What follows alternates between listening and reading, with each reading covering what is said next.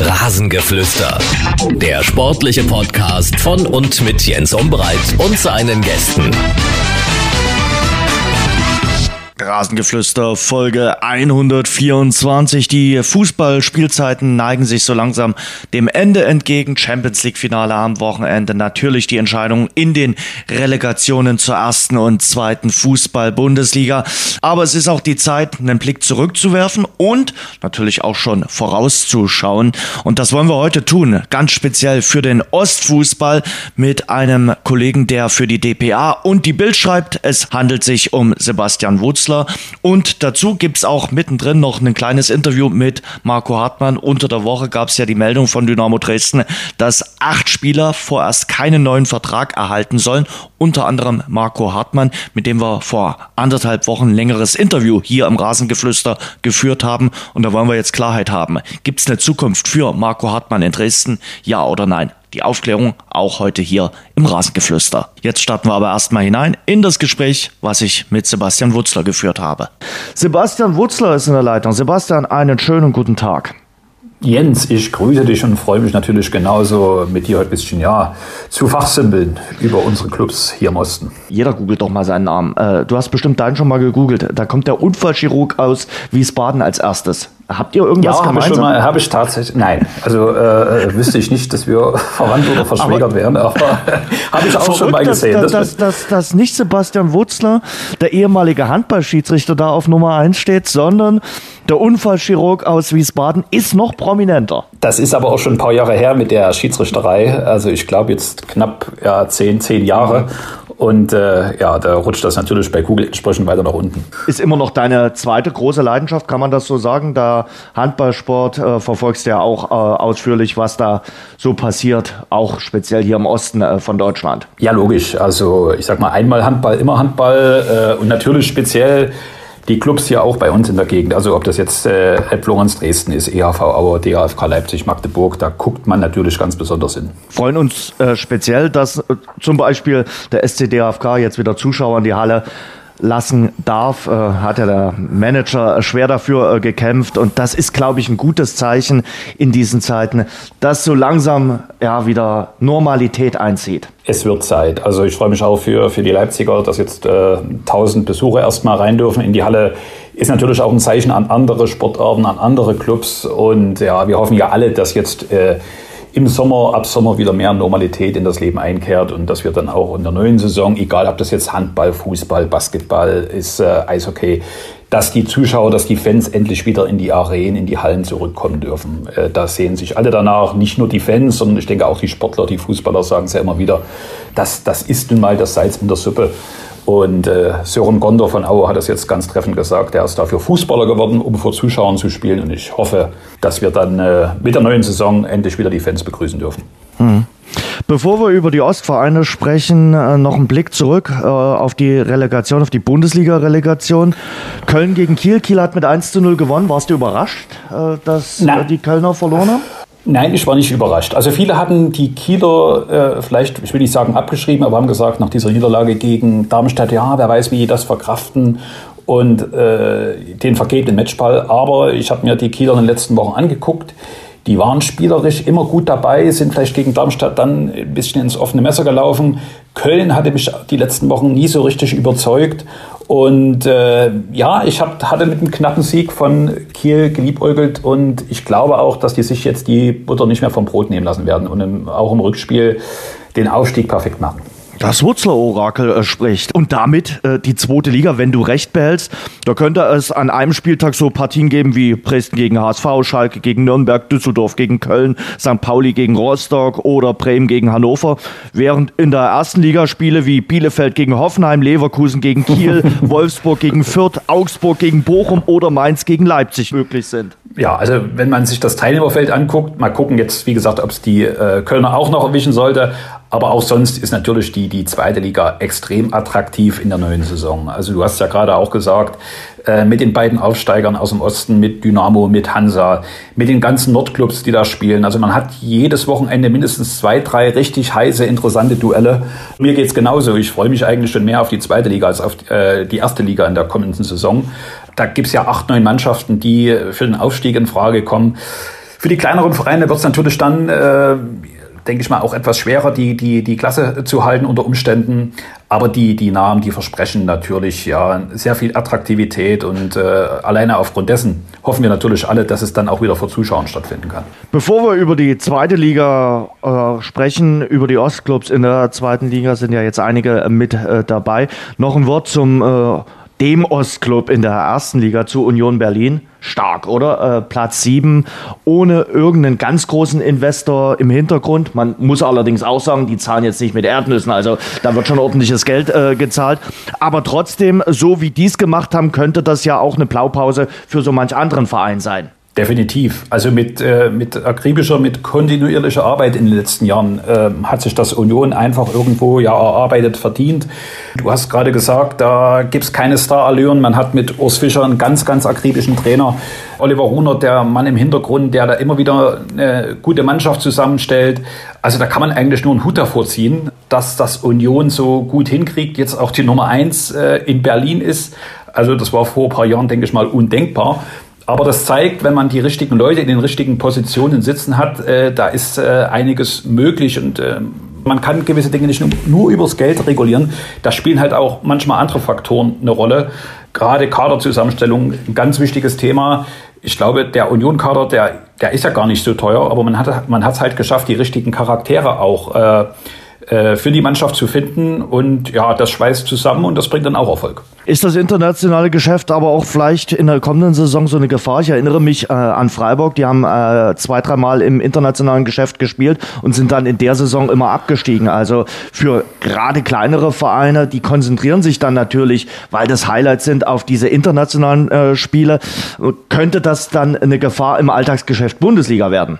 Ja, muss man abwarten. Also da würde ich jetzt noch keine Prognose abgeben. Kerngeschäft für Union sollte dann trotzdem, glaube ich, die Bundesliga bleiben. Und man sollte international das so als Zubrot sehen, als Zugabe sehen. Ähm, aber da jetzt eine Prognose zu wagen, das, das halte ich noch für verfrüht. Da kommt es natürlich auch auf die Auslösung an, gegen wen spielt man, wie weit kommt man. Da muss man einfach mal abwarten. Äh, ja, die Gefahr, die kann natürlich bestehen, aber ich glaube, bei Union, da weiß man das auch richtig einzuordnen, wie man da auch an die Aufgaben dann herangeht.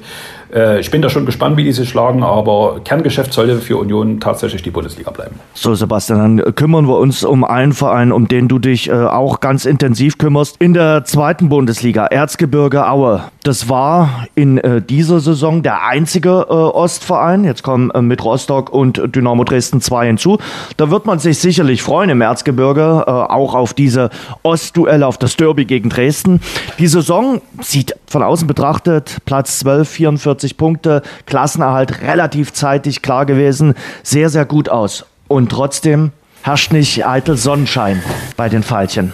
Ja, das hast du im Prinzip richtig zusammengefasst. Also die nackten Zahlen, die lassen vermuten, dass alles gut sein sollte in Aue. Aber dem ist ja nicht so. Ähm, da muss man vielleicht ein bisschen weiter zurückblicken äh, und dann auch äh, auf Trainer Dirk Schuster mal zu reden kommen. Der hat ja die Mannschaft im August 2019 damals übernommen von Daniel Mayer und in der ersten Saison äh, auf den siebten Platz schon geführt. Das war auch schon für Aue ein, ein, sehr großer Erfolg. Aber, aber, und jetzt kommt das große Aber, das Verhältnis zum Präsidenten, zu Helge Leonhardt, ich würde sagen, das war von Anfang an, wirkte das schon immer so unterkühlt. Und äh, die ersten Differenzen, die gab es da schon, die also auch offen ausgetragen worden sind. Die gab es also schon im September mit dem Ausscheiden im DFB-Pokal, erste Runde in Ulm. Da hat man verloren. Da war natürlich die äh, Ernüchterung riesengroß und äh, Helge Leonhardt hat auch aus seiner Enttäuschung damals keinen Hehl gemacht. Das hat sich damals schon so im Herbst so ein bisschen aufgeschaukelt. Nach diesem Pokal aus, die Mannschaft hat dann äh, das aber in der Liga recht gut weggesteckt, ist gut in die Saison gestartet. Dann kann ich mich äh, erinnern, im Oktober in der Länderspielpause hat Aue keine Testspiele absolviert. Da gab es schon wieder Kritik von Helge Leonhardt, warum man denn äh, die Pause nicht nutzt, um Spiele zu machen. Damals hat äh, Dirk Schuster da auch öffentlich geantwortet. Ansonsten hat sich Dirk Schuster eigentlich immer zurückgehalten, versucht zurückzuhalten in der Öffentlichkeit, um diese Differenzen nicht groß nach außen tragen zu lassen. Die Hinrunde auch gut abgeschlossen, äh, 25 Punkte geholt, aber dann setzte in der Rückrunde ja so ein Abwärtstrend ein. Ähm, gab ja da auch eine Niederlagenserie, gipfelte ja dann äh, mit dem 3 zu 8 gegen Paderborn und ja, da war dann das fast zum Überlaufen gebracht. Helge Leon hat natürlich äh, hat sich da auch dazu geäußert, hat er auch schon davor kritisiert, wir trainieren zu lasch, das ist kein richtiges Training da. Solche Spitzen, die gab es immer wieder mal. Und ab diesem Zeitpunkt war das Tischtuch dann eigentlich zerschnitten, so dass man jetzt in Aue wieder mal einen neuen Trainer sucht. Gibt natürlich noch ein paar Formalien zu klären jetzt mit Dirk Schuster, der hat ja noch ein Jahr Vertrag. Sicherlich wirst du mich auch fragen, wie das vielleicht die Mannschaft sieht. Da hat sich ja auch keiner so richtig bisher geäußert, aber wenn man so mit den Spielern mal so gesprochen hat, so hinter vorgehaltener Hand, ja, da gab es dann auch schon in den letzten Wochen immer mal so ein paar Zweifel. Naja, das Training so richtig toll ist das jetzt auch nicht. Manchmal auch zu lasch, zu wenig trainiert. Ähm, und solche Worte, die haben natürlich bei äh, Helge Leonhardt dann auch Gehör gefunden. Ja, und äh, jetzt steht man in Aue wieder mal da und sucht einen neuen Cheftrainer. Aber noch muss man ja sagen, ist ja Dirk Schuster im Amt. Also noch, wenn mich äh, gucken würde, Offiziell. ist der Cheftrainer noch äh, Dirk Schuster. Genau. Der Offiziell auf dem Papier, auf dem Papier ja. Aber hinter den Kulissen äh, sucht man natürlich schon einen neuen Cheftrainer. Gab da auch schon mit ein paar Kandidaten. Mhm. Gespräche. Roland Frabetz soll jetzt ganz heißer Kandidat sein. Äh, der war mal Trainer beim FSV Frankfurt, zuletzt im Ausland tätig, war auch schon mal Co-Trainer bei Lok Leipzig unter Marco Rose. Jetzt hat sich das Profil natürlich etwas geändert. Nach Daniel Meyer hatte man eher den erfahrenen Trainer gesucht, der auch schon was vorzuweisen hat. Äh, man muss natürlich dazu sagen, in Aue gibt es ja nicht diese typischen Strukturen im Profifußball. Also es gibt in Aue keinen Sportdirektor, es gibt eigentlich nur den Präsident Helge Leonhardt, Geschäftsführer Michael Vogt und dann den Cheftrainer. Das heißt, man muss dort gut zusammenarbeiten, vertrauensvoll zusammenarbeiten. Man muss sich auch als Cheftrainer natürlich dann ja, darauf gefasst machen, dass dann auch mal öfter, ich will nicht sagen reingeredet wird, aber dass dann auch mal die Kritik etwas direkter ausfällt vom Präsidenten. Das ist ja in anderen Clubs nicht so. Ja, und ich glaube, das war auch das äh, Problem für Dirk Schuster, äh, dass dieses äh, ja, Reinreden, nennen es manche, dass ihm das einfach auch irgendwann zu viel geworden ist und äh, vielleicht sich da bei ihm auch sowas aufgebaut hat, dass er gesagt hat, okay, dann, dann soll es einfach nicht mehr sein. Es ist eine ungewöhnliche äh, Art des Trainerwechsels, die da vollzogen wird, weil eigentlich hätte man ja auch nach dem äh, 3 zu 8 vom Spiel gegen Paderborn, was du gerade auch erwähnt hast, was dann im Grunde genommen der Tiefpunkt war, äh, sagen können, okay, man trennt sich, gibt am nächsten Tag eine Pressemitteilung raus und sagt, okay, äh, Trainer Dirk Schuster beurlaubt. Hm, das hat man nicht gemacht. Man hat noch drei Tage ins Land gehen lassen, weil dann stand ja nach diesem 3 zu 8. In der Woche war ja klar, dass die Mannschaft in Quarantänehotel mhm. beziehen muss, wie alle anderen Erst- und Zweitligisten. Man hat also noch gewartet und an diesem Mittwoch, äh, also drei Tage nach diesem 3 zu 8, gab es nach meinen Informationen ein Gespräch zwischen äh, dem Vorstandsmitglied Kai Werner und Dirk Schuster und auch wohl Sascha Franz, dem Co-Trainer, der ja auch danach gleich die Krankmeldung mit eingereicht hat. Ja, und da, was da gesprochen worden ist, das wissen wir jetzt im Prinzip alle nicht. Aber nach diesem Gespräch hat dann Dirk Schuster und hat, hat dann auch Sascha Franz, haben beide ihre Krankmeldung eingereicht. Wie das jetzt natürlich so ist, ich glaube, zu dem Zeitpunkt stand schon fest, dass es zur Trennung kommen wird. Aber beide haben natürlich auch noch Verträge bis nächstes Jahr und am Ende dreht sich es auch hier ums liebe Geld. Also ich glaube, es wird jetzt darum gehen, in den Verhandlungen eine Basis zu finden, was die Abfindung angeht. Äh, ich glaube, da liegen beide Seiten noch sehr weit auseinander und deshalb ähm, ja, herrscht da jetzt so ein bisschen Schweigen im Walde dass sowohl der Verein noch nichts offiziell verkünden konnte, was die Trennung angeht. Klar, Dirk Schuster wird sich natürlich auch zurückhalten. Ich glaube, wie gesagt, nach dem 3-8 stand fest, okay, äh, die Wege werden sich zum Saisonende trennen. Vielleicht hat auch der Club versucht, die beiden Spiele mit Dirk Schuster noch durchzuziehen. Aber ich glaube, bei dem Gespräch damals auch mit Kai Werner dem äh, Vorstandsmitglied, der auch Rechtsanwalt ist, äh, kann man dann überein, okay, bringt vielleicht dann am Ende doch nichts. Dann gab es dann die Krankmeldungen, ob die jetzt tatsächlich von Dirk Schuster kamen oder ob äh, den beiden das äh, mehr oder weniger empfohlen worden ist, sich krank melden zu lassen. Auch das ist alles noch unklar. Ja, äh, da sind wir genauso gespannt. Äh, der Verein muss sich ja jetzt in den nächsten Tagen auch mal offiziell äußern. Klar, es ist zwar Sommerpause, aber auch die Fans wollen natürlich wissen, wie geht es jetzt weiter, äh, was sind die nächsten Schritte. Aber wie gesagt, nach meinen Informationen laufen im Hintergrund da die Verhandlungen, äh, was die Auflösung des Vertrages angeht. Das liegt auch bei Rechtsanwälten. Also da sind die Fronten doch sehr verhärtet. Lass uns mal äh, ins Detail nochmal gehen, äh, was jetzt äh, die Trennung von äh, Schuster betrifft. Also wir gehen davon aus, dass es dazu kommen wird. Welche Fehler hat Schuster gemacht? Du hast gesagt, knapp zwei Jahre war er in Aue, hat äh, jeweils den äh, Verein zum Klassenerhalt geführt. Ähm, aber was muss er sich konkret ankreiden lassen? Warum ist es zur Trennung in Aue gekommen? Naja, die, die Ergebnisse, die waren erstmal alle soweit in Ordnung, aber ich glaube, er hat es verpasst, die Mannschaft komplett hinter sich zu bringen. Also da gab es dann auch in den letzten Wochen, Monaten immer mal ein paar Zerwürfnisse. Die Spieler sind ihm nicht mehr so sehr gefolgt. Äh, vor allem, wie gesagt, ich hatte es ja schon angesprochen, äh, gab einige Profis, die gesagt haben, ja, das Training ist sehr eintönig, sehr äh, es ist keine Entwicklung zu erkennen. Ja, auch äh, Spieler wollen sich ja irgendwo weiterentwickeln. Ne? Bestes Beispiel jetzt mal Florian Krüger, das Sturmjuwel der Auer, der hat in der Hinrunde acht Tore gemacht und in der Rückrunde, da klappte bei ihm fast gar nichts mehr, nur noch mhm. drei Treffer und in den letzten 14 Spielen sogar nur noch ein Tor geschossen. Äh, und die Mannschaft kriegt ja sowas mit. Trotz der guten Ergebnisse ist ja eine Entwicklung auch dann erkennbar von den Leistungen, von den Ergebnissen. Und äh, man hat auch in den Statements der Spieler, selbst als es noch lief, nie so richtig äh, rausgehört, ja, wir sind ein Team mit dem Trainer zusammen. Ich glaube, da hat Dirk Schuster einfach verpasst, auch seine Jungs abzuholen. Also ich habe mir auch ein paar Trainingseinheiten angeguckt. Er ist da teilweise auch mit seinem Co. Sascha Franz dann äh, immer zusammen in die Kabine gegangen. Das habe ich in Aue auch schon öfter anders gesehen, dass man nochmal zusammen mit der, mit der Mannschaft die nochmal rangeholt hat. Das war, glaube ich, so äh, sein, sein größter Fehler. Das ist für einen Außenstehenden natürlich ja, schwer zu begreifen, aber es ist diese Entwicklung, die er eingesetzt hat in den äh, letzten Wochen, Monaten und man hatte wahrscheinlich jetzt wirklich Bedenken, okay, gerade auch im Hinblick auf die neue Saison, die wahrscheinlich noch mal knüppelharter wird mhm. als dieses Jahr, dass, es, dass man dann wahrscheinlich äh, leistungsmäßig zu sehr abrutscht und deswegen ja, kommt es jetzt auch zur Trennung. Und Mark Hensel war dann mehr der Co-Trainer der Mannschaft? Ja, also Mark Hensel, das hat man ja auch jetzt in äh, paar Statements immer wieder gehört. Äh, Mark Hensel sehr akribisch, sehr fleißig. Äh, das wurde auch natürlich immer so ein bisschen durch die Blume konvertiert, dass, dass Mark Hensel auch die ganze Drecksarbeit im Hintergrund damit macht, taktisch die Mannschaft eingestellt hat. Äh, das kriegen natürlich die Spieler auch mit. Wie harmoniert so ein Trainerteam? Wer macht da den Großteil der Arbeit? Äh, wer da, ist dafür irgendwas verantwortlich? Und äh, Mark als Ex-Profi hat natürlich auch ein Gespür entwickelt und dann hat er es ja jetzt auf der Pressekonferenz mhm. äh, vor dem letzten Spiel deutlich rausgehört aus seinen Worten, als die Frage aufkam, ob er denn nochmal Kontakt hatte zu Dirk Schuster. Und Mark Hensel sagte, nein, es gab keinen Kontakt, das muss natürlich von beiden Seiten gewollt sein. Er hätte es gewollt, also er hat versucht, auch äh, Dirk Schuster anzurufen, der hat dann nicht mehr äh, abgenommen und alleine das äh, mhm. zeigt ja auch, äh, wie das um das Innenleben wahrscheinlich auch innerhalb des Trainerteams bestellt war. Und die Mannschaft hat dann teilweise auch selbst funktioniert. Es gibt ja viele erfahrene Spieler beim FC Erzgebirge. Ja. Einige kennt man in äh, Dresden natürlich äh, sehr gut. Äh, du, du, hast vorhin schon Sören Gonter erwähnt, natürlich Florian Ballers, natürlich Pascal Testroth, Martin Mennel, äh, der, der Kapitän, der Torhüter, der Rekordspieler. Also man hat natürlich ein paar Campen drinne. Äh, Nazarov auf jeden Fall. Die funktionieren dann selber. Die sagen, okay, wir ziehen das durch, wir versuchen äh, den Klassenhalt äh, zu, zu schaffen und haben so eine Eigenmotivation? Ja, das kann man so sagen. Also das, äh, das zeichnet ja auch diese Mannschaft aus und äh, da haben sie auch die richtigen Charaktere dazu, dass die Jungs sagen, okay, pass auf, jetzt 90 Minuten, wir machen jetzt hier unser Ding.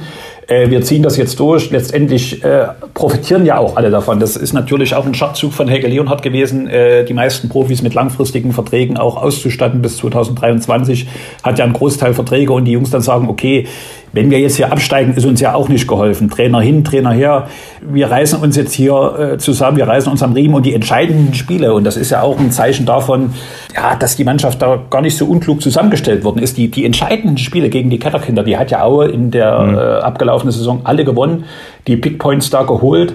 Und äh, das geht natürlich vor allem mit einer abgezockten Mannschaft. Und äh, ja, die hat Aue und äh, man hat das einfach auch irgendwo ausgeblendet. Die Probleme, die es da gab, man hat sich da zusammengerauft und äh, das hat ja auch gut funktioniert. Der Präsident, Helge Leonard, man muss ja sagen, äh, es ist jetzt nicht der erste Trainer, äh, der, der gehen muss in seiner Amtszeit. Äh, ich glaube, sieben Trainer, du kannst mir die Zahl gleich ja. sicherlich genau sagen. Wenn sieben Trainer gehen müssen, läuft ja auch nicht alles rund. Wir haben vorhin Union Berlin gehabt, die haben jetzt mit ihrem Urs Fischer den Trainer gefunden, der seit drei Jahren im Amt ist.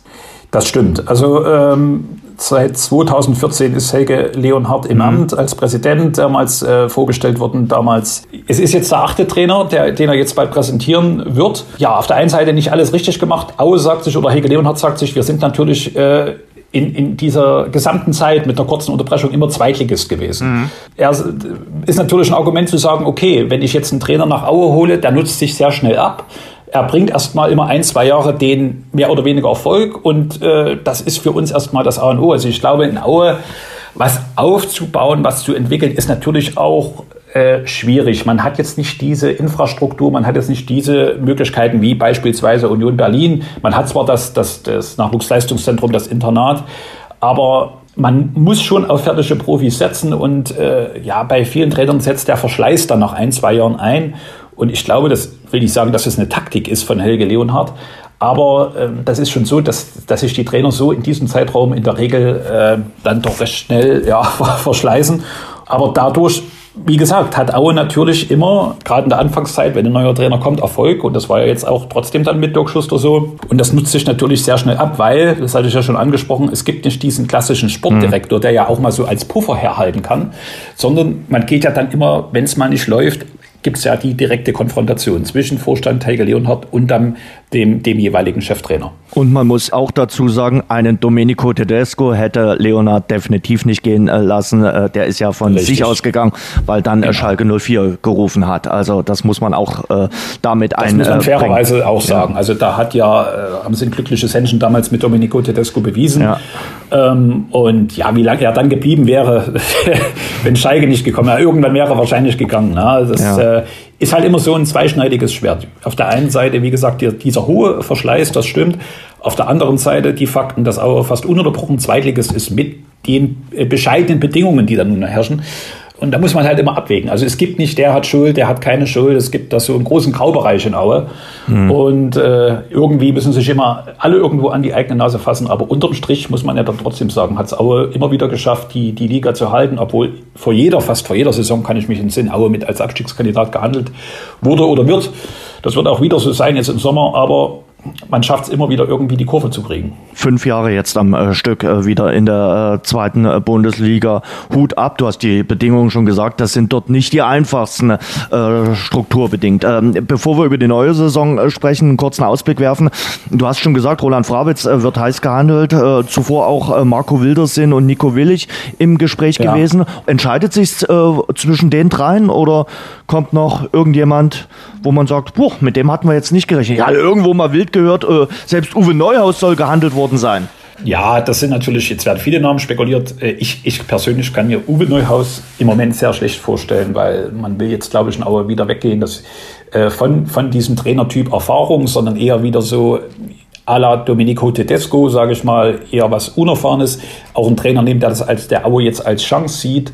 Was man da so hört, läuft das jetzt auf eine etwas jüngere Lösung hinaus, mhm. auf etwas Unverbrauchteres und äh, Du hast schon gesagt, Willig, Wildersinn, äh, Frabig, das sind so die Kandidaten, mit denen man äh, sich beschäftigt. Aber wie gesagt, auch äh, im Trainermarkt ist es natürlich so, dass aber jetzt einige Angebote bekommt, da natürlich auch sondiert, sich mit verschiedenen Kandidaten unterhalten wird. Also ich glaube, es wird kein großer Name, es wird eher, ich sage mal, was Unbekanntes. Und äh, Roland Frabig hat man jetzt gehört, äh, ja, da steht schon in der Gunst, soll schon sehr weit oben stehen. Ich sag mal, bevor äh, Tedesco verpflichtet wurde, kannten den auch nur Insider. Mit dem liest er dann richtig gut. Also ich glaube, auf, äh, auf die Karte setzt vielleicht Leonard auch so ein bisschen, äh, dass er da nochmal so ein, ein gutes Händchen hat. Genau. Also wie ich schon gesagt habe, ein gutes Händchen, äh, dann doch eine gewisse Erfahrung auch im Umgang mit Jungspielern. Und das ist auch, wenn wir nochmal auf Dirk Schuster zu reden kommen, dass es bei ihm so ein bisschen kritisiert wird, dass er nicht so das Vertrauen in junge Spieler hat. Es gibt ja doch im Aue-Kader ja, zwei, drei interessante Jungs, äh, da hätte man gern gesehen, dass die mal eine Chance bekommen. Äh, Sascha Hertel, der jetzt im letzten Spiel zum Beispiel äh, gegen Osnabrück eine Stunde spielen durfte, Tom Baumgart, ist da etwas stagniert in letzter Zeit. Äh, Niklas Jeck, ein sehr interessanter Innenverteidiger, aber äh, Dirk Schuster ist ein Trainer oder ist ein Trainer, der natürlich gern auf Erfahrung setzt. Und jetzt äh, holt man wieder oder will man jemand holen, äh, der auch mit Jungspielern, der auch das Faible hat, junge Spieler zu holen. Und da ist natürlich Frabig auch als ehemaliger U19-Trainer der DFB, der Junioren-Nationalmannschaft, äh, denke ich mal, ein, ein geeigneter Kandidat der es auch schaffen äh, kann, weil Aue hat ja auch, äh, das wurde ja auch jetzt schon mehrfach kommuniziert, man hat eine erfahrene Mannschaft, ein erfahrenes Gerüst, man will aber auch jetzt noch ein paar junge Spieler dazu holen, den Kader anzureichern, äh, die den etablierten Spielern äh, äh, Druck machen. Äh, gibt ja da zwei Namen. Anthony Barilla soll schon verpflichtet worden sein vom ersten FC Saarbrücken. Äh, dann noch ein Spieler äh, von Wolfsburg, in, in zentraler Mittelfeldspieler, 20-jähriger äh, Bursche. Und da will man jetzt, glaube ich, einen Trainer holen, der auch das beherrscht, also der auch das Faible hat, äh, um junge Spieler an den Kader heranzuführen. Nächste Saison äh, für Erzgebirge Aue. Äh, du hast es schon gesagt, es wird auf jeden Fall gerade in dieser brutal stark besetzten äh, zweiten Liga wieder nur der Kampf ums Überleben sein, der Kampf um den Klassenhalt. Dann machen wir uns nichts vor. Na klar, ist im Osten Aue eine Nummer und freuen sich alle auf das Derby hier in Dresden oder bei Hansa Rostock auf das Ostduell. Aber für Werder Bremen ist Erzgebirge Aue so eine ähnlich graue Maus wie der SV Sandhausen. Und äh, das ist vielleicht aber auch die Chance für Erzgebirge Aue das ist die Chance. Und das haben ja auch ein paar Spieler jetzt schon so anklingen lassen. Dima Nasserov hat das ja so schön gesagt. Also, dass er Bremen war noch nie hier, Schalke muss hierher. Und wenn man mal sich jetzt auch die, die Ergebnisse der letzten Saison anguckt, gerade im Erzgebirgsstadion, das sind ja die Großen der Liga alle irgendwo gestolpert. Also weder der HSV noch Bochum, Kiel, Fürth, alle konnten in Aue nicht gewinnen. Und ich glaube, das ist das, worauf man auch wieder in der kommenden Saison setzen muss, auf diese Heimstärke, dann auch wieder hoffentlich mit den Fans im Rücken dass man dort die notwendigen Punkte sammelt. Also Auer war immer eine Heimmacht, äh, auch diese Saison wieder, das muss auch in der neuen Saison wieder so sein. Und dann, ja, sind so Kleinigkeiten. Ne? Wie ist der Spielplan? Hat vielleicht Aue sogar Glück? Äh, am Anfang erwischst du Schalke, erwischst du Bremen, die dann noch nicht so eingespielt sind. Kannst du da vielleicht sogar äh, überraschen und punkten? Das sind alles so kleine Dinge, äh, die kann man jetzt noch nicht vorhersehen. Da muss man dann abwarten, wie das läuft. Es geht für Aue auch in der neuen Saison definitiv nur um den Klassenverbleib und erst recht in dieser stark besetzten zweiten Liga. Aber ich traue der Mannschaft das trotzdem zu, weil der Kader bleibt ja äh, zusammen, also das Gerüst steht. Jetzt hat man schon 19, 20 Spieler unter Vertrag. Da werden noch, denke ich mal, drei, vier, fünf Jungs dazukommen. Die Mannschaft ist erfahren, die ist abgezockt. Klar, sie wird auch älter. Äh, das hat man auch in Aue natürlich erkannt, äh, dass die Jungs dann nicht unbedingt schneller werden. Aber mit der Routine, die man hat, wenn man das jetzt noch schafft, äh, diesen Kader mit ein paar ja, talentierten Jungs anzureichen, kann das auch in der neuen Saison wieder zum, zum Klassenerhalt, vielleicht sogar zum souveränen Klassenerhalt reichen. Gut, dann kommen wir mal ganz kurz, das wollen wir heute gar nicht so ausführlich äh, tun, weil wir das unter der Woche schon mit dem äh, dir bekannten Kollegen Tim Schlegel gemacht haben. Aber ein kurzes Wort äh, von dir auch zu Dynamo Dresden, die souverän äh, die Rückkehr in die äh, zweite Bundesliga geschafft haben. Da wird man sich sicherlich auch in Aue bedingt gefreut haben, weil es dadurch wieder das Sachsen-Derby gibt äh, und das natürlich, wenn den Zuschauer wieder zugelassen sind, definitiv garantieren wird, dass das Erzgebirgsstadion da voll sein wird. Ja, also in Aue freut man sich. Man war jetzt ein Jahr, du hast es auch schon in der Einladung, glaube ich, gesagt, ein Jahr einziger Ostvertreter in der zweiten Bundesliga. Das ist natürlich, ja, kann man sagen, vielleicht eine, eine Auszeichnung, aber auch Aue freut sich natürlich jetzt wieder auf diese Ostduelle, speziell gegen Dynamo Dresden. Und äh, ich habe natürlich auch verfolgt, was bei Dynamo so passiert ist. Und äh, ich fand zum Beispiel die Trainerentlassung, die kam äh, genau zum richtigen Zeitpunkt, äh, dass man dann nochmal die Sinne auch der Profis schärfen konnte. Alexander Schmidt zu verpflichten, hat sich jetzt dann als Glücksgriff erwiesen am Ende dann ein ganz souveräner Aufstieg. Die Mannschaft wurde gut zusammengestellt äh, äh vor der Saison. Und wie gesagt, das Aue angeht, man freut sich darauf. Martin Mennel hat es jetzt auch vor kurzem gesagt, er freut sich schon wieder auch auf ja, die Duelle speziell in Dresden, dort vorm K-Block zu stehen. Und er sagt, ich werde zwar auch beschimpft, aber das gehört für, für mich irgendwo auch dazu. Und äh, deswegen, die, die Freude überwiegt ganz klar. Und ich würde auch sagen, der Respekt voreinander ist auch äh, gestiegen in den letzten Jahren. Das ist jetzt nicht äh, dieses Hassderby, na klar ist die Rivalität groß, aber jeder hat Respekt dem anderen äh, gegenüber. Definitiv. Also das merkt man auch, wenn man äh, sich in Dresden bewegt. Ich kann mich noch entsinnen, gab da mal eine Talkrunde, da war Helge Leonhardt in Dresden im Schillergarten eingeladen und äh, da gab es viele Dynamo-Fans, die dann nach, äh, da, nach der Talkrunde zu ihm gekommen sind und äh, noch Autogramme von ihm wollen, die sagen, Mensch, ihr macht so tolle Arbeit in Aue mit euren ja, bescheidenen Möglichkeiten. Ich glaube, du hast richtig gesagt, da ist ein großer Respekt, ein gegenseitiger Respekt da. Und äh, diese, diese Zeit, also wo man sagt, äh, ich sag mal, man war verfeindet, das, das glaube ich, das gibt es nicht mehr. Klar, es ist ein, es ist ein Duell, da gibt es auch mal einen Spruch. Aber ich will nicht sagen, dass da ein gewisser Zusammenhalt da ist, aber ich glaube, man freut sich in Aue auf die Duelle, man freut sich auch in Dresden auf die Duelle gegen Aue und eine gesunde Rivalität, die gehört einfach dazu. So sieht das aus. In Dresden hat es ein bisschen Unruhe äh, gegeben. Äh, da wurden acht Spieler verabschiedet, zwei Leihspieler und äh, sechs äh, Spieler. Da schrakten vor allen Dingen natürlich die, die Namen der Arrivierten oder der Routiniers wie Marco Hartmann und Niklas Kreuzer heraus aus äh, der Mitteilung, deren Verträge äh, vorerst nicht äh, verlängert werden. Ja, und da fragt man sich, ja, war es das jetzt zum Beispiel für einen wie Marco Hartmann? Ich hatte neulich hier im Rasengeflüster mit Marco Hartmann äh, lange gesprochen. Ähm, die Folge gibt's auch zum Nachhören hier und da hat er eigentlich gesagt, er würde ganz gerne noch eine Saison bei Dynamo Dresden bleiben. Und jetzt gab's unter der Woche äh, die Mitteilung des Vereins. Ich habe heute noch mal ganz kurz mit Marco Hartmann telefoniert und das hat er uns zum Stand der Dinge gesagt. Marco Hartmann ist am Telefon. Marco, erstmal guten Tag. Schönen guten Tag. Marco, am Dienstag äh, kam die Mitteilung, dass Dynamo vorerst ohne acht Spieler plant. Da stachen natürlich die Namen äh, Niklas Kreuzer und vor allem Marco Hartmann heraus. Wie ist der Stand jetzt speziell bei dir? Genau, ich hatte letzte Woche Donnerstag ein Gespräch mit dem Verein. Ähm wo es um meine Zukunft ging. Und da wurde mir gesagt, dass das Stand jetzt keinen Vertrag anbieten werden, weil die Situation meiner Verletzung einfach noch zu unklar ist. Und äh, mich gerne meine Reha im Verein machen kann, wenn ich das möchte. Und auch danach mich für eine neue Aufgabe äh, empfehlen kann. War für mich natürlich jetzt erstmal nicht ganz einfach und ich hatte mir anderes erhofft aber auch nicht ganz unverständlich. Ähm, habe mir dann ein paar Gedanken gemacht und bin dann auf den Verein, in dem Fall äh, Ralf Becker, zugegangen. Habe gesagt, ein paar Dinge müssen wir vorher noch klären, die für mich wichtig sind, dass ich diese Chance, und so begreife ich es mal, annehmen würde. Und da sind wir gerade dabei, das zu besprechen. Und das, wenn das in den nächsten Tagen geklärt wird, dann äh, wäre genau das der, der Ablaufplan für die nächsten Wochen. Also das bedeutet, du äh, machst deine Reha zu Ende nach deiner OP und bietest dich dann quasi an, ob es reicht für einen letzten Vertrag bei der SGD. Genau so sieht's aus. Mhm. Die, die, die Mitteilung hieß jetzt äh, kein äh, neuer Vertrag. Wie bist du jetzt in den letzten Tagen ja äh, damit selbst umgegangen? Ja, ich, wenn ich ehrlich bin, hat mich das natürlich schon betroffen. Ähm, es ist was, worauf ich mich vorbereiten konnte. Es überrascht mich nicht und trotzdem, wenn dann der Moment da ist, dass es erstmal so ist, ähm, fällt einem das nicht leicht, das kann ich schon sagen. Trotzdem habe ich auch gemerkt, wie es von Tag zu Tag, wie ich damit zurechtkomme, bin natürlich auch gut abgelenkt hier durch die Family, beziehungsweise man ja auch nebenbei dabei war, einen Plan zu schmieden, wie die nächsten Wochen aussehen können und wie dann doch noch die Chance besteht, dieses Jahr hier bei den Dynamo zu spielen in dieser doch sehr interessanten zweiten Liga die Nachricht am Dienstag, ja, natürlich war ich darüber nicht glücklich, wenn dir die ganzen Leute schreiben, wie schön die Zeit war und wie äh, toll und dass sie einfach missen werden und du aber selber eigentlich im Kopf so bist, dass du äh, gerne dabei bleiben möchtest, äh, dann ist das doch ein bisschen unglücklich. Hm. Hartmann Junior hat sich gerade mal kurz zu Wort gewählt. Der will natürlich auch wissen, wie es weitergeht. Gibt es einen Plan B, falls äh, es dann heißt, nee, es reicht auch nicht für einen Einjahresvertrag äh, bei Dynamo?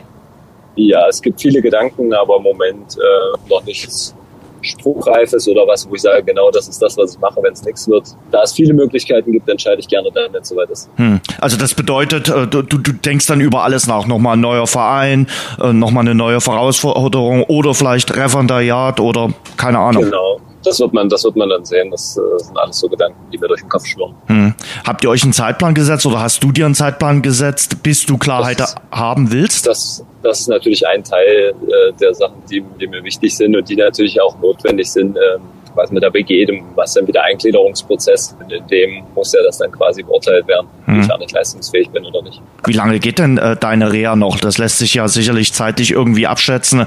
Äh, ja, genau nach der OP war äh, geplant so drei bis vier Monate, also im vierten Monat Einstieg ins Mannschaftstraining. Das wäre quasi ab Ende Juni bis Ende Juli irgendwo in dem Zeitraum. Ich habe schon Hoffnung, dass es eher im ersten Teil stattfindet. Stand jetzt läuft das alles relativ gut. Die Reha ohne Beschwerden. Bin gerade fleißig am Laufen.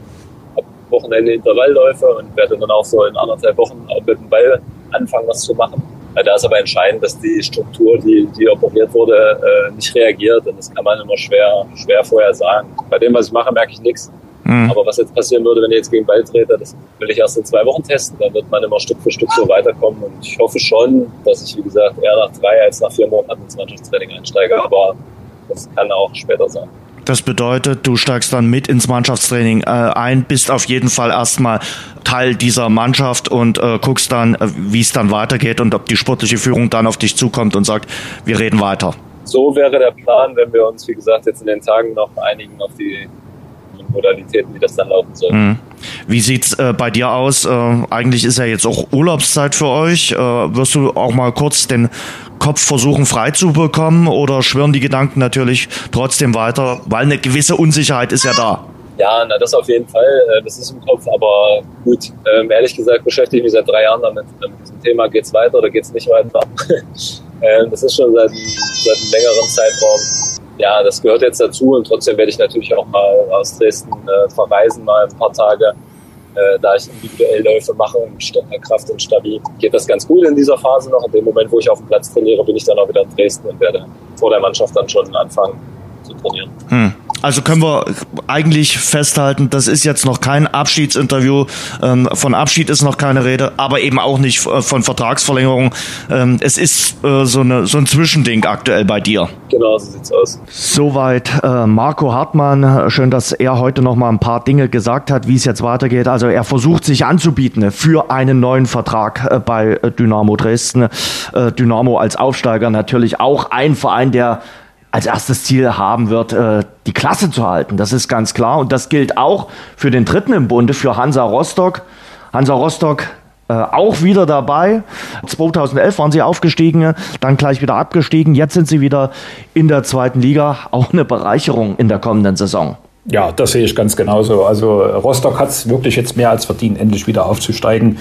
Alleine auch schon wegen der Fans, äh, die ja da jahrelang leiden mussten. Man hat es immer wieder versucht, es hat nie geklappt.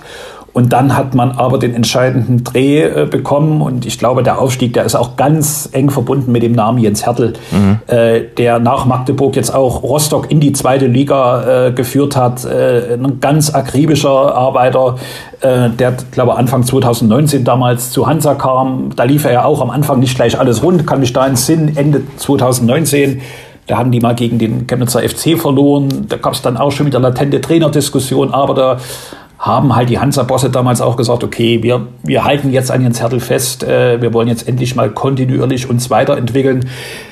Die haben nicht jetzt den, den allerschönsten Fußball gespielt, auch in den letzten Wochen, Monaten. Aber ich glaube, Jens Hertel Fußball, das ist ein sehr ergebnisorientierter Fußball. Die Mannschaften zeichnen sich aus durch viel Leidenschaft, durch viel Fleiß. Und ich glaube, ja, das ist dann am Ende die Belohnung gewesen. Charakterlich eine Top-Mannschaft, da bin ich schon gespannt, was da jetzt auch im Sommer noch passiert. Das wissen, glaube ich, auch die Hansa-Verantwortlichen. Da muss hier und da natürlich auch nochmal äh, personell nachgelegt werden. Aber die Freude alleine schon, wenn man dann äh, auch an die Stimmung im Ostseestadion denkt, die ist natürlich groß. Äh, das wären sicherlich auch super Duelle, ob das jetzt äh, Hansa gegen Dynamo oder Hansa gegen St. Pauli, gegen den HSV. Also auf alle Fälle eine Riesenbereicherung für die zweite Liga. Wenn man sich den Norden anguckt, was dort alles los ist, welche Duelle es dort alles äh, geben wird, äh, das ist äh, schon äh, verrückt und Hansa ist dort äh, mittendrin, aber natürlich auch, du hast gesagt, die müssen auf jeden Fall den Kader verstärken. So ist er vielleicht nur ansatzweise zweitligatauglich und für die geht's auch knallhart darum, drin zu bleiben, äh, irgendwie einen Platz unter den Top 15, vielleicht den 16. den Relegationsplatz zu belegen. Das ist das Einzige, was das Gebot der Stunde ist. Ja, logisch. Also das, das glaube ich, das wissen auch die Verantwortlichen beim FC Hansa, so schätze ich die auch mal ein, ob das jetzt äh, Marien oder Piekenhagen sind, dass es äh, für Hansa nur darum gehen kann, äh, drin zu bleiben. Spannend wird sein. Es wird natürlich immer mal eine Phase geben, äh, wo es vielleicht auch am Anfang mal nicht so läuft, dass man dann nicht den Fehler macht wie damals in Magdeburg. Mhm. Da hat man ja nach dem Aufstieg auch recht schnell die Nerven verloren, Jens Hertel vor die Tür gesetzt, dass man auch solche Phasen nur gemeinsam über, äh, überstehen kann und dass man äh, nicht gleich wieder nervös wird und dann wieder am Trainerstuhl sägt. Das ist ja heutzutage leider so Mode.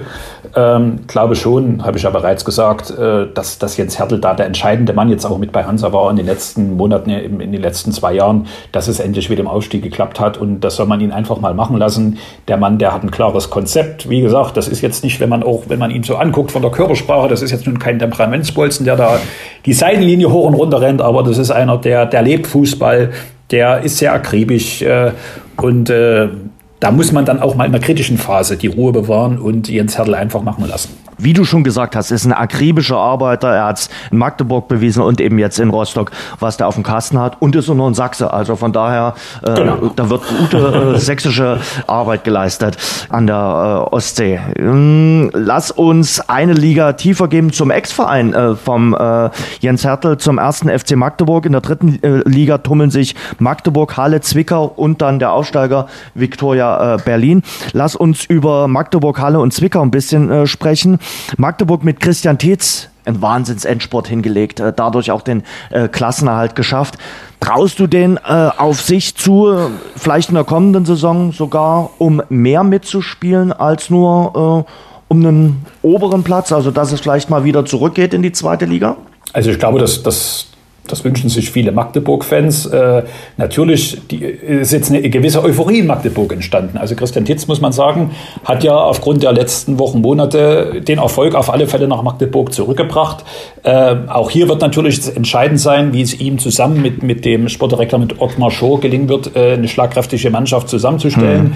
Äh, gibt da jetzt, habe ich nur gehört, schon ein paar Abgänge. Hendrik Ernst ist, äh, glaube ich, weggegangen, geht äh, wohl nach Saarbrücken. Ja, das ist natürlich auch ein bisschen vom Spielermaterial abhängig, äh, auch vom nötigen Spielglück, vom Ansetzungsglück.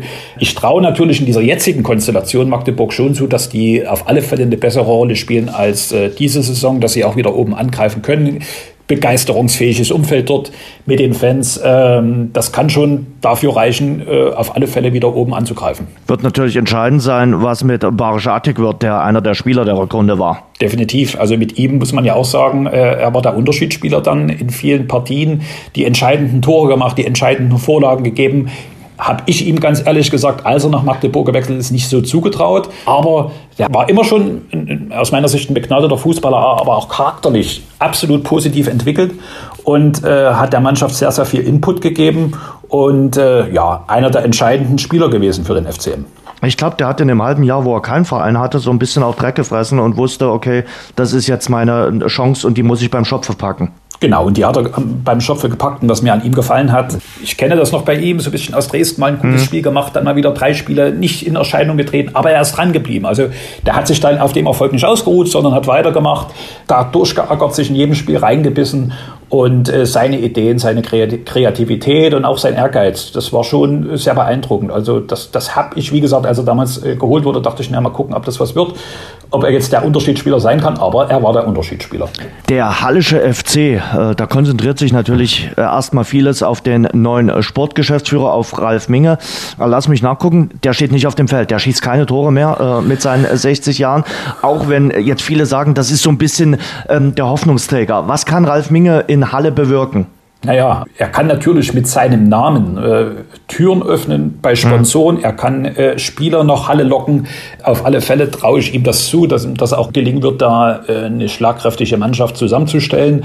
Aber du hast schon gesagt, er kann ja am Ende nicht spielen. Also äh, Im Moment ist ja auch die Trainerfrage noch ungeklärt, wobei es wo jetzt darauf hinausläuft, dass Florian Sturmberg dort Trainer bleibt. Da gab es auch jetzt in den letzten Tagen viele hm. Gespräche mit Ralf Minge. Wie gesagt, der Name ist das eine. Der wird sicherlich hier und da auch eine Tür öffnen.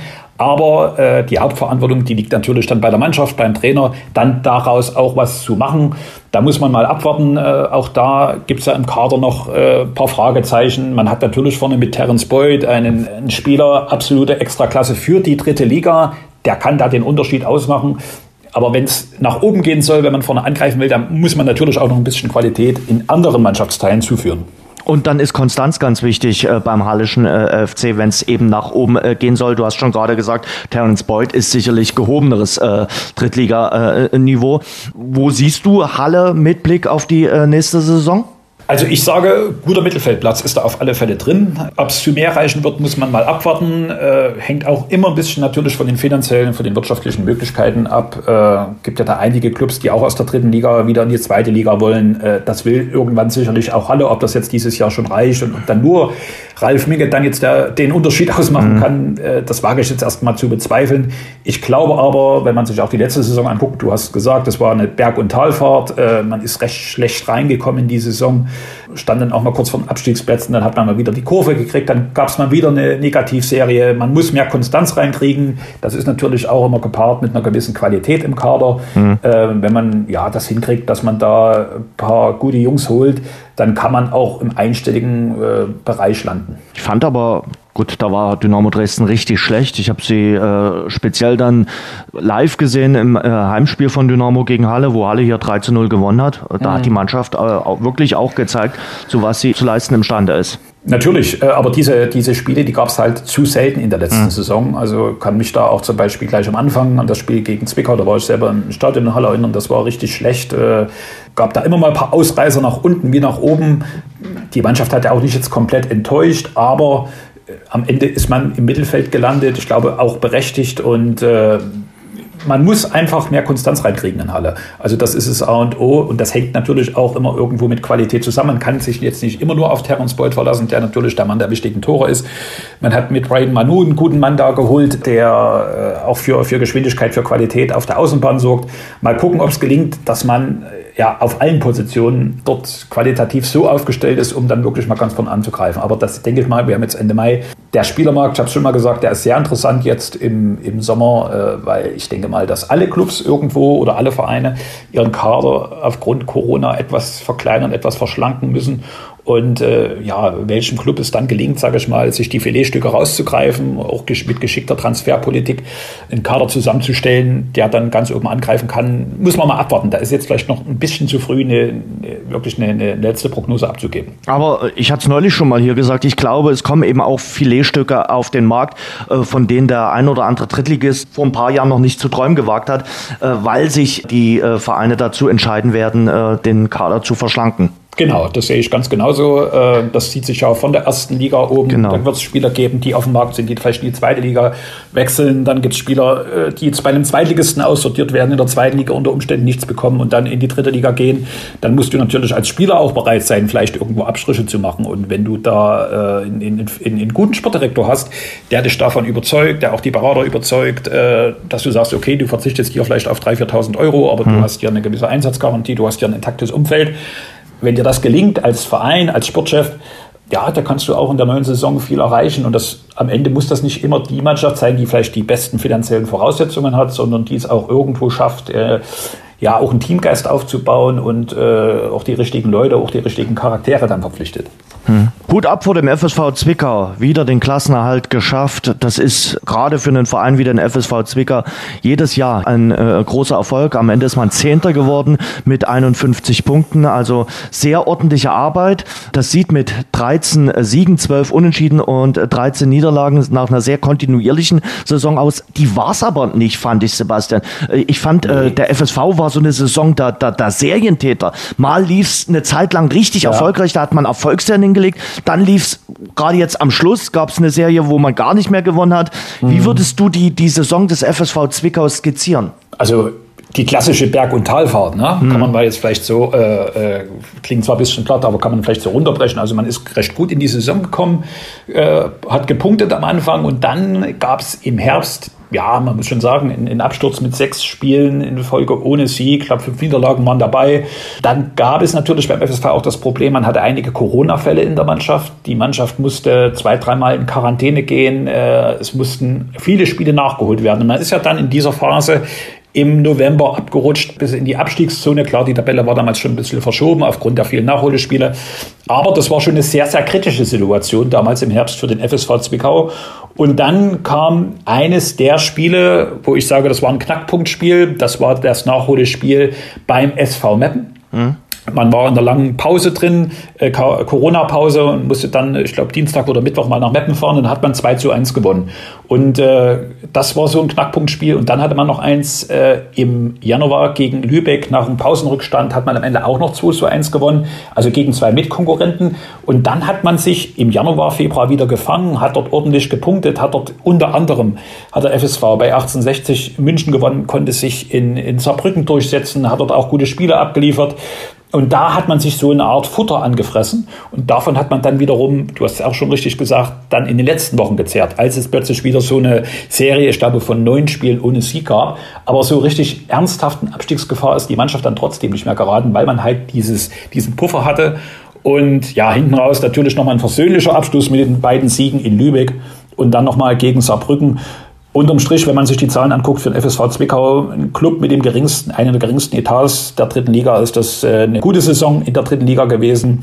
Ja, also einen Wermutstropfen gibt es dann dennoch und das war natürlich das Ausscheiden im, im Landespokal, im Sachsenpokal weil ich glaube, so dieses, dieses äh, Pokalgeld, diese Pokalkohle, die hätte man natürlich gerne mitgenommen. Aber das hat natürlich nochmal so einen kleinen Dämpfer auch äh, verursacht. Und da kam dann doch nochmal äh, Spekulation und Diskussion rund um den Trainer auf, um Joe Enox, der jetzt seit drei Jahren im Amt ist. Oder ja, aber die, die waren, von außen äh, reingetragen? Die wurden von außen reingetragen. Also es gab, äh, was Joe Enox angeht, schon so eine kritische Phase für ihn. Das war, äh, wie von mir angesprochen, die im Herbst.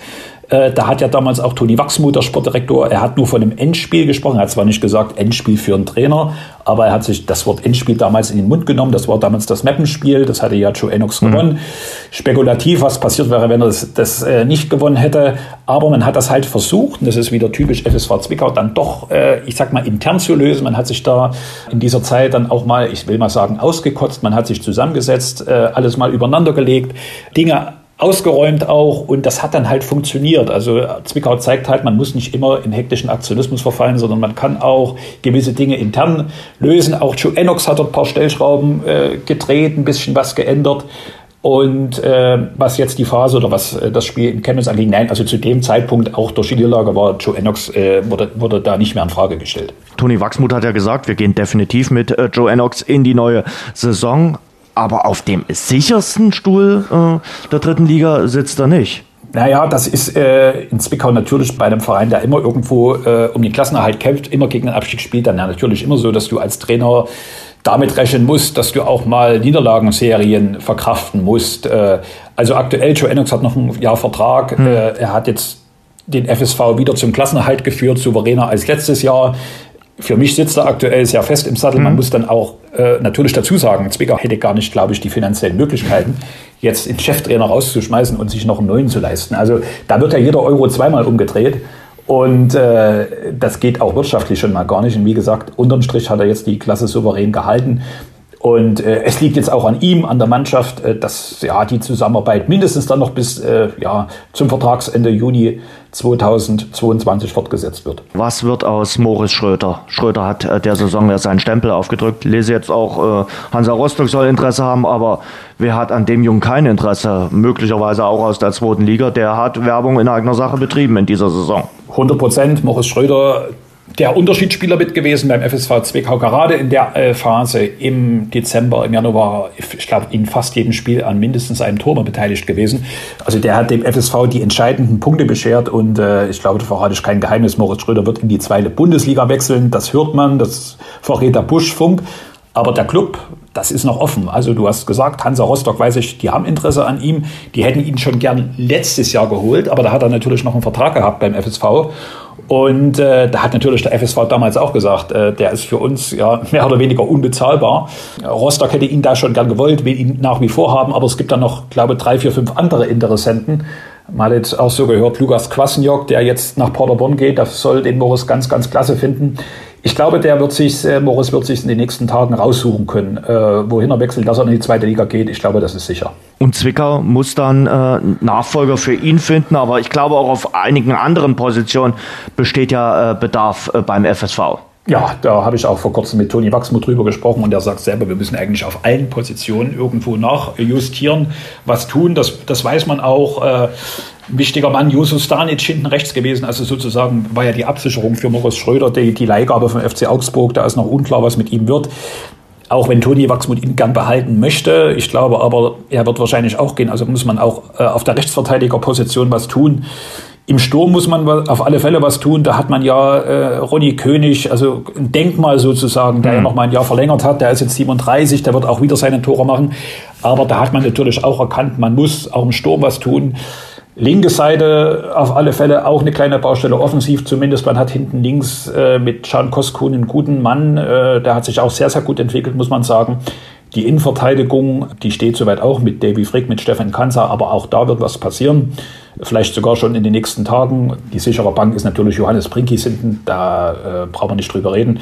Ja, und zentrales Mittelfeld äh, gibt es jetzt ja so die Achse mit Mike Königke, mit Chikora, mit Möker. Auch da ist man eigentlich erstmal gut aufgestellt, aber auch da wird laut äh, Toni Wachsmuth was passieren. Also ich glaube, der FSV wird in allen Mannschaftsteilen, wird man sich da verstärken. Und äh, ich glaube, aktuell hat man neun oder zehn Spieler unter Vertrag. Da muss natürlich was passieren in den nächsten mhm. Wochen. Also ist Toni Wachsmuth äh, da gefragt, kann der wenig Ur Urlaub machen. Was ist eigentlich bei Leon Jensen äh, schiefgelaufen, der noch so ein schönes Traumtor dann zum Abschluss äh, geschossen hat, aber der eine Zeit lang, speziell dann in der Rückrunde, suspendiert war und jetzt zum Karlsruher SC wechselt? Also Leon ist ein begnadeter Fußballer, also wirklich, der hat da Talent, der äh, war spielerisch eine Bereicherung für den mhm. FSV Zwickau er gilt, ja, wie soll man mal sagen, ist natürlich auch ein bisschen, äh, vielleicht manchmal hier und da ein Sturkopf, den muss man mhm. natürlich auch äh, vielleicht als Trainer besonders äh, anfassen. Ähm, er hat natürlich vielleicht da auch mal so, so, seine Backen und das hat sich so ein bisschen hochgeschaukelt. Ne? Also hat dann mal nicht gespielt, hat dann wahrscheinlich auch, ja, äh, war da nicht zufrieden, hat das wahrscheinlich auch mal kundgetan, so wie man gehört hat, äh, auch in der Kabine und das drängt natürlich dann auch zu den Verantwortlichen. Deswegen hat es da auch die Suspendierung gegeben. Äh, für den FSV Zwickau ist es schade, weil er hat doch hier und da ein äh, paar spielerische Akzente gesetzt mit seinen Ideen. Äh, wobei der Wechsel nach Karlsruhe, der kommt jetzt nicht überraschend. Das wurde mhm. ja schon vor ein paar Wochen mal konvertiert, ja. dass der KSC ihn unbedingt haben möchte. Da kam natürlich eins zum anderen. Die Gespräche wahrscheinlich äh, von Leon mit dem KSC, dann die Unzufriedenheit über seine Situation in Zwickau. Da gab es halt diesen Dämpfer mit der, mit der Suspendierung. Aber ich finde es wiederum gut, dass man gesagt hat am letzten Spieltag, okay, Leon, du kriegst ja nochmal die Chance, kannst dich nochmal zeigen. Er hat es äh, zurückgegeben mit dem äh, schönen Freistoßtor. Für ihn war, glaube ich, trotzdem Zwickau äh, wichtig als Durchgangsstation. Er hat ja vor allem auch im, in der ersten Saison sehr, sehr viel Spielzeit bekommen. Und ja, ich bin mal auf seinen Weg gespannt, wie der sich dann auch jetzt in der zweiten Liga äh, beweisen wird. Das wird auf jeden Fall äh, spannend werden. Spannend wird auch werden, wie Viktoria Berlin, die ja lange nicht gespielt haben, äh, weil die Regionalliga ja dann seit Anfang November pausiert hat, wie die sich schlagen werden. Was äh, traust du dem Aufsteiger aus der Regionalliga Nordost für die dritte Liga zu? Naja, Aufsteiger bringt immer Euphorie mit. Ich glaube, das wird auch bei Viktoria so sein. Ähm, die haben sich in der Regionalliga, klar, die ja abgebrochen worden ist bei Zeiten, aber sehr souverän behauptet. Und was ich jetzt so gelesen habe, das Gerüst des Kaders wird ja auch zusammenbleiben. Man will sich da auch natürlich verstärken. In Berlin, ja, interessantes Umfeld dort. Man muss mal abwarten. Ne? Also, äh, wie es dann auch läuft, wenn es mal in, in, äh, eine schlechte Phase gibt. Aber grundsätzlich, das haben ja auch die Aufsteiger dieses Jahr in der dritten Liga gezeigt, wie zum Beispiel Saarbrücken, äh, die können in der dritten Liga eine gute Rolle spielen. Also das, das traue ich auch Viktoria Berlin zu. Du siehst äh, am Wochenende zwei Vereine, die in der Regionalliga drinnen bleiben werden. Im Sachsen-Pokalfinale, da stehen sich der Chemnitzer FC und Lok Leipzig gegenüber. Schönes altes DDR-Oberliga-Duell. Äh, da geht es vor allem um den Startplatz im DFB-Pokal in der kommenden Saison. Ja, es geht auch um den Pokal, aber ich glaube, hauptsächlich zählt die Teilnahme an DFB-Pokal und damit auch eine ordentliche Stange äh, Geld. Wie siehst du äh, dieses äh, Duell zwischen Chemnitz und äh, Lok Leipzig am Samstag? Also ich sage, das ist ein typisches 50-50-Spiel. Mhm. Also ich will mich da auch überhaupt nicht festlegen, äh, wer da am Ende als Sieger vom, vom Platz gehen wird. Bist äh, richtig mutig. Chemnitz, ja, da, aber das ist wirklich so. Also weil ich habe Chemnitz gegen Zwickau gesehen, das gesamte Spiel, da hätte ich zur Pause kein Pfifferling mehr auf den CFC gesetzt. Die lagen 0-2 hinten, sind mhm. dann noch zurückgekommen, haben 3-2 gewonnen, obwohl sie nicht mal richtig gut gespielt haben. Ne? Ich habe auch mir Teile von Lok gegen Dynamo angeguckt. Lok ist natürlich eine sehr robuste, gefestigte Mannschaft. Chemnitz kommt eher gern mal übers Spielerische Spielerische. Ich will mich da wirklich nicht festlegen. Also ich würde vielleicht sogar so weit gehen, das hat Potenzial für Verlängerung und Elfmeterschießen. Mhm. Und dann haben wir ja gestern Abend gesehen, Europa League, da ist alles möglich. Ja, das muss man mal wirklich sagen. Das ging dann so weit, dass die Torhüter geschossen haben und dass äh, der Rea, der Unglücksrabe war. Keinen einzigen Elfmeter gehalten und seinen, ja. den er schießen musste, den hat er äh, dann äh, verschossen. Äh, bitter für ihn. Chemnitz und Lok Leipzig, äh, kurzer Blick äh, auf die äh, Saison in der Regionalliga in der kommenden Spielzeit. Wie siehst du die Ambitionen? Die, die Regionalliga Nordost ist ja sehr, sehr namhaft besetzt. Wir haben vorhin von einer mhm. tollen zweiten Bundesliga gesprochen. Für den Osten ist die Regionalliga Nordost natürlich auch eine Fundgrube an Traditionsvereinen. Definitiv. Also das wird ein Hauen und Stechen geben, äh, um erstmal den, um den Meistertitel. Und da spielt natürlich Chemnitz und Lok Leipzig immer eine Rolle, wenn es darum geht, den Favoriten zu benennen.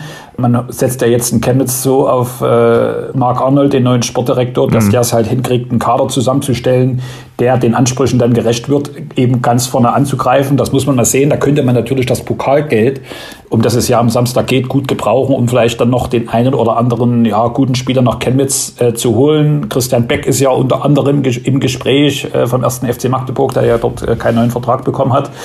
Lok Leipzig genau dasselbe. Auch Lok möchte natürlich gern mal raus aus der Regionalliga in die, in die dritte Liga. Man war ja äh, letztes Jahr sehr, sehr nah dran, hat ja dann nicht gereicht.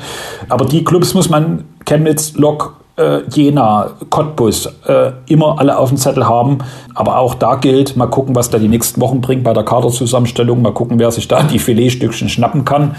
Und äh, das wird auf alle Fälle eine spannende Geschichte. Auch irgendeine Berliner Mannschaft, die man vielleicht jetzt noch nicht auf dem Zettel hat, könnte da eine gute Rolle spielen. Mhm. Also die Regionalliga, die wird nicht minder spannend. Also da bin ich schon richtig gespannt. Wie gesagt, und beim Chemnitzer FC setzt man natürlich jetzt auf die Karte Mark Arnold, der ja da auch ein gutes Netzwerk hat, aufgrund äh, seiner langjährigen Tätigkeit äh, bei Eintracht Braunschweig. Ja, mal schauen, das, äh, da freue ich mich auch schon drauf, auf die, mhm. auf die Spiele in der Regionalliga. Ja, man muss ja beim Chemnitzer FC sagen, da drücken jetzt nicht mehr die, die finanziellen und wirtschaftlichen Sorgen in dem Sinne, das Insolvenzverfahren ist abgeschlossen. Ja, als Klinike, ja. du hast gesagt, von den Berliner Mannschaften, die haben ja die, die abgebrochene Saison immerhin auf Platz zwei äh, beendet, die Thorsten Matuschka-Truppe. Wort vielleicht noch äh, zu Energie Cottbus. Zum dritten Mal ist jetzt Pele Wollitz dort bei Energie Cottbus. Mhm. Also man hat zum dritten Mal zueinander gefunden. Richtig, also das ist, äh, ich habe das schon vor ein paar Wochen gehört, dass Peter da wieder anheuern soll. Ich wollte es erst gar nicht glauben, aber ja, also es ist äh, auf alle Fälle sehr, sehr spannend. Ich meine, jetzt sind die Voraussetzungen etwas anders wie bei seinen äh, beiden vorhergegangenen mhm. Engagements, also 2009 und dann, glaube ich, 2016. Man muss natürlich sehen, Cottbus hatte die letzte Saison in der Regionalliga keine gute Rolle gespielt, äh, gab da auch einen personellen Aderlass. Ob das jetzt gelingt, innerhalb von kürzester Zeit so eine gute Mannschaft zusammenzustellen, wo es dann, wo es dann reichen wird, ganz oben anzugreifen. Aber natürlich kann auch ein Name Peter Wollitz ziehen, den einen oder anderen Spieler. Also er ist ja auch dafür bekannt, äh, junge Spieler zu entwickeln. Wenn ich dann nur an Nils Petersen zum Beispiel mal denke, der ja da auch äh, in Cottbus sich unter Peter Wollitz sehr, sehr gut entwickelt hat. Hm, mal schauen. Also auf alle Fälle äh, richtig spannend. Das wird natürlich dann auch, wenn Cottbus irgendwo auftribbelt und Pele da an der Seitenlinie hoch und runter rennt. Also auch das äh, ja, verspricht natürlich auch äh, eine ganze Menge Spannung und vielleicht auch ein bisschen Spaß, aber da freuen wir uns alle drauf. Immer für einen guten Spruch äh, gut, äh, der Sportskamerad äh, Wollitz, äh, der neue alte Trainer bei Energie Cottbus. Und dann, last but not least, Samstag nicht nur Tag der Amateure, also viele Landespokalfinals, sondern am Abend dann auch das große Champions League-Finale. Sebastian, Einschätzung zum Schluss. Das ist das rein englische Finale Manchester City gegen äh, den FC Chelsea, also Guardiola gegen Tuchel. Sicherlich von der Taktik her, von den Taktik-Guru-Köpfen äh, beider Trainer ist das ganz oberste Schublade. Wie siehst du dieses Duell? Auch da wieder völlig ausgeglichen. Ich lege mich jetzt aber fest, Pep Guardiola, der wird das Ding holen. Sehr gut. Ich wollte wenigstens noch eine klare Aussage zum Abschluss haben. Das hat großen Spaß gemacht. Äh, ich freue mich, dass ich äh, den Journalisten Sebastian Wurzler in der Leitung hatte und nicht den Unfallchirurg. Also wir hatten ja keine Unfälle jetzt in der letzten äh, Stunde. Danke für deine Einschätzung zu den verschiedensten Ostvereinen in der ersten, zweiten, dritten und sogar äh, Regionalliga. Ich wünsche dir eine gute Zeit und ein schönes Sachsen-Pokalfinale am Samstag. Vielen Dank, Jens. Äh, mir hat es auch Spaß gemacht und ja, den Hörern natürlich auch. Ja, eine schöne Woche. Tschüss. Das war das Rasengeflüster. Danke fürs Hören. Und denkt dran, abonniert uns bei Spotify, Apple Podcast, Audio Now und überall dort, wo es gute Podcasts gibt. Mehr Infos, mehr Hintergründe im Netz auf rasengeflüster.de.